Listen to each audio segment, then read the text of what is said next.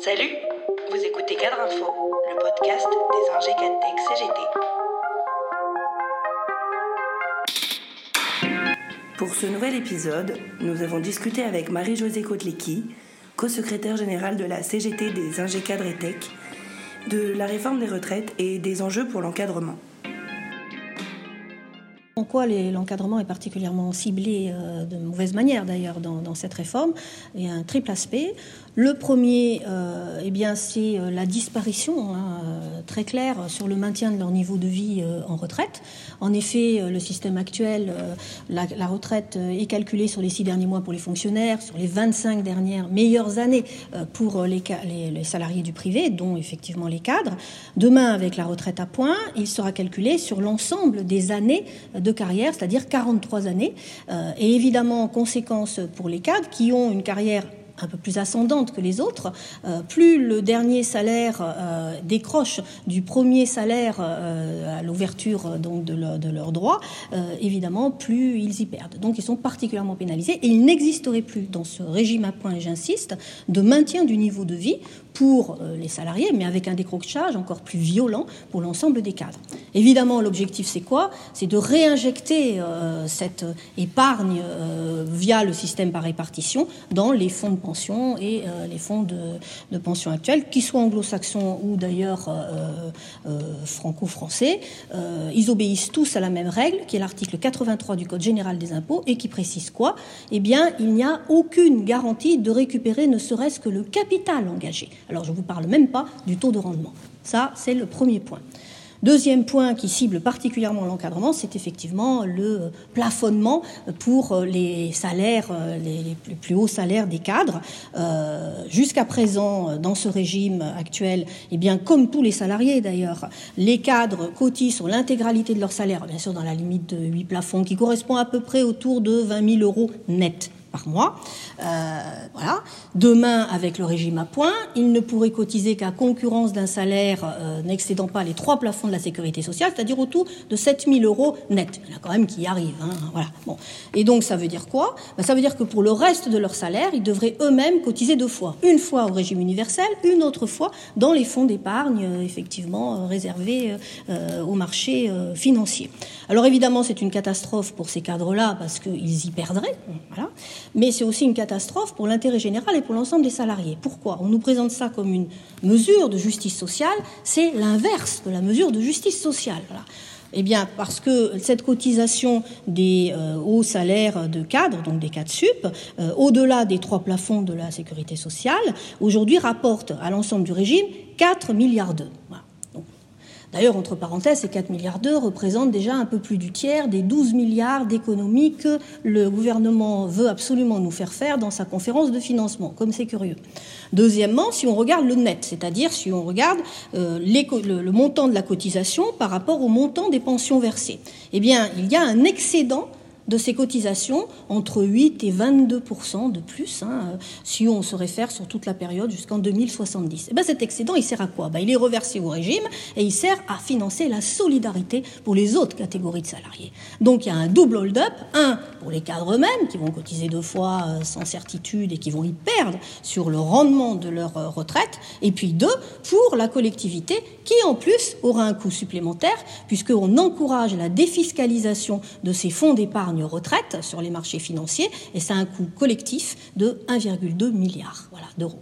Donc on voit bien que c'est l'inverse de la mesure. Et enfin, troisième impact, alors pour les cadres notamment, c'est de remédier à un certain nombre de dysfonctionnements du régime actuel, c'est-à-dire qu'il ne prend pas en compte l'évolution de la réalité de la situation du vécu de l'encadrement. Et notamment parce qu'on exige de l'encadrement de monter en gamme dans les qualifications, donc d'être de plus en plus diplômé.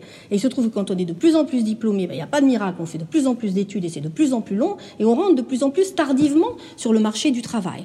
Donc ça veut dire qu'avec ce régime à points, on va y perdre d'autant plus, puisqu'on aura moins de points cotisés et on sera la forme de décote, ou alors on mourra carrément au travail à plus de 70 ans. Donc ça, c'est la réalité. Et donc, il est important d'avoir des mesures alternatives de financement que propose d'ailleurs la CGT pour permettre au moins de prendre en compte, dans le calcul des retraites, la validation des années d'études. Selon une étude via Voice et UGICT publiée en octobre dernier, l'encadrement rejette massivement cette réforme puisque trois cadres sur quatre se disent contre. Cela a permis de créer un front unitaire très large. Mais quel est l'état actuel de la mobilisation? Comment continuer à donner de la visibilité aux aspirations de l'encadrement, à la fois pour rejeter la réforme des retraites et en même temps pour aboutir à une réforme de progrès social? Les cadres ont parfaitement intégré euh, cet aspect puisqu'ils sont euh, trois cadres sur quatre euh, à ne pas vouloir de cette réforme puisqu'elle ne maintient plus leur niveau de vie en retraite. Euh, au vu effectivement euh, de cet aspect, nous avons pu construire une mobilisation encore plus large et un front unitaire très large au niveau de l'encadrement qui va de la CGT jusqu'à la CGC. Personne s'y attendait et pourtant ça marche. Et donc le gouvernement va essayer à nouveau une nouvelle opération en fumage, notamment ciblant les cadres, pour leur prouver le contraire et leur prouver qu'ils sont gagnants. Et donc il a extrait au miracle euh, un, un, un cas type de cadre, qui est en fait le cas, le, cas en voie d'extinction, c'est-à-dire qu'il existe quasiment plus aujourd'hui et qui existera encore moins demain. Pourquoi? Premièrement, il prend un cadre qui est issu du rang, c'est-à-dire un cadre qui euh, démarre au SMIC. Bon, bah, c'est déjà du jamais vu aujourd'hui. Hein. Quand on démarre au SMIC, malheureusement, il n'y a plus d'ascenseur social. Il y a très peu de cadres issus du rang. Et d'ailleurs, la PEC le précise et le souligne. Il y a aujourd'hui, demain ce sera pire, il y a aujourd'hui 92% des cadres qui sont d'emblée diplômés avec un double master. C'est la réalité des choses. Donc on voit bien que ce n'est pas un cas type, c'est un cas d'extinction. Deuxièmement, le cas type, eh bien, le cadre en question rentre à 22 ans, il a déjà son CDI. C'est miraculeux, puisqu'aujourd'hui, on a un CDI, quand on regarde les statistiques, ce n'est pas les statistiques de la CGT, entre 27 et 28 ans. Et d'ailleurs, ça se rapproche de plus en plus de 28 ans, notamment pour les jeunes femmes cadres. Voilà. Donc on voit bien que ce n'est pas du tout le cas type, c'est même le cas d'extinction. Mais il y a plus grave. Lorsqu'on regarde un peu les, calculs, et sans vouloir être trop euh, mathématicien, ni un expert économique euh, renommé, euh, on s'aperçoit d'une vraie supercherie qui consiste en quoi? On compare ce qui n'est pas comparable. C'est-à-dire qu'on va comparer le régime actuel. Mais dans le régime actuel, les cadres du privé cotisent sur la tranche A au-delà du plafond de la sécurité sociale, euh, dans la retraite complémentaire, actuellement à Carco, au taux de 17%. Dans le régime à points, jusqu'à trois plafonds de la sécurité sociale, ils vont cotiser, comme les autres, au taux de 25,31%. Donc ils vont avoir une augmentation de 49% de leur cotisation. Donc avec cette augmentation, évidemment, on se dit, bah, ils auront une meilleure retraite. Parce que, franchement, quand même, 49%, c'est pas rien. Hein. Pour un gouvernement qui voulait pas augmenter les cotisations pour ne pas euh, perturber euh, effectivement le pouvoir d'achat des salariés, on se dit quand même là, c'est un vrai effort. Eh bien, pas du tout. Parce que quand on regarde, il faut comparer ce qui est comparable.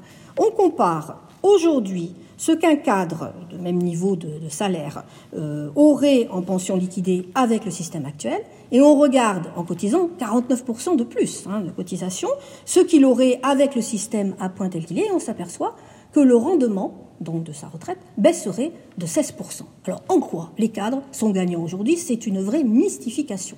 Mystification qui est employée pour les autres cas types, même si elle a moins de résonance, puisque les autres cas types, ils n'ont pas d'augmentation de leur cotisation. Au niveau des cadres, c'est 49% de plus pour gagner beaucoup moins. Et d'ailleurs, dans tous les cas types euh, donnés par le gouvernement, que l'on parte à 60, 61, 62 jusqu'à 67 ans, on s'aperçoit que dans tous les cas types, et je vous demande de bien regarder les pages 240 et 241 du document, euh, on s'aperçoit que pour les cadres, c'est eux qui ont les taux de rendement les plus faibles dans toutes les situations. Donc c'est une arnaque et un mensonge de dire que les cadres seront gagnants. Cela fait plus d'un an que l'UGICT travaille autour de cette réforme. Sous quelle forme et pourquoi?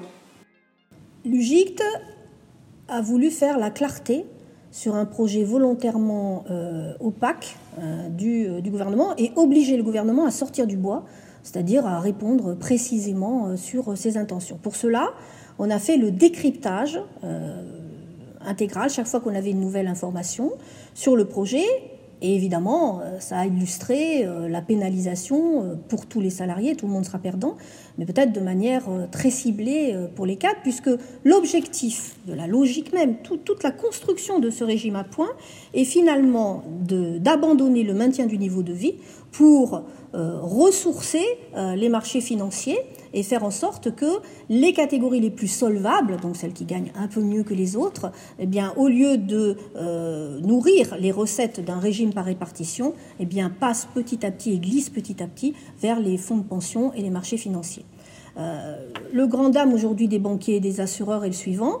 Euh, les retraites euh, par fonds de pension, enfin les fonds de pension et retraites, ne peuvent irriguer aujourd'hui que 6,6 milliards d'euros contre 325 milliards d'euros euh, qui irriguent le système des retraites par répartition. On a très bien compris quel était le deal du président Macron et de ce gouvernement avec euh, effectivement euh, les grands financiers. C'est de rétablir l'équilibre. Vous voyez ce que ça veut dire rétablir l'équilibre? À commencer d'ailleurs par le plafonnement des revenus les plus élevés des cadres et récupérer d'emblée tout de suite 4,2 milliards d'euros qui ne seront plus cotisés dans le système par répartition et qui arriveront déjà grossir l'apport pour les fonds de pension.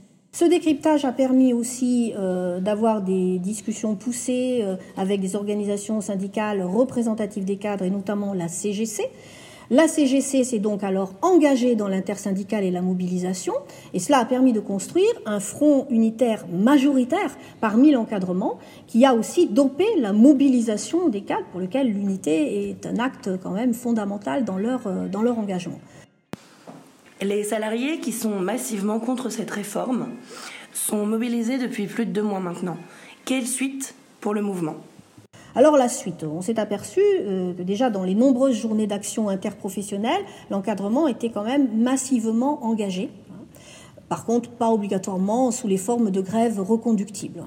Mais euh, on s'est aperçu aussi qu'au niveau de nos catégories, qui ne euh, sont pas obligatoirement des salariés dits classiques comme les magistrats, c'est aussi les enseignants qui eux sont des salariés, euh, comme aussi les avocats, euh, comme aussi le personnel de la culture, se développer une série de formes d'action très diversifiées qui rendaient visible la grève au-delà d'une grève qui bloque l'économie, parce que l'encadrement n'est pas toujours en place pour bloquer l'économie. Ce n'est pas eux qui conduisent les trains et autres. D'ailleurs, entre parenthèses, ils ont refusé de faire les, les, jaunes, entre guillemets, de la grève et euh, suppléer euh, aux grévistes, ce qui, là aussi, et de plus en plus massivement, a mis en difficulté les directions de la SNCF et la RATP qui essayent de se rattraper en donnant des primes honteuses à ceux qui, effectivement, ont collaboré. Donc aujourd'hui, où on en est? On a besoin de. On voit bien que le mouvement ne s'essouffle pas dans la contestation massive de ce projet et aussi dans les espérances d'une réforme alternative possible de progrès social.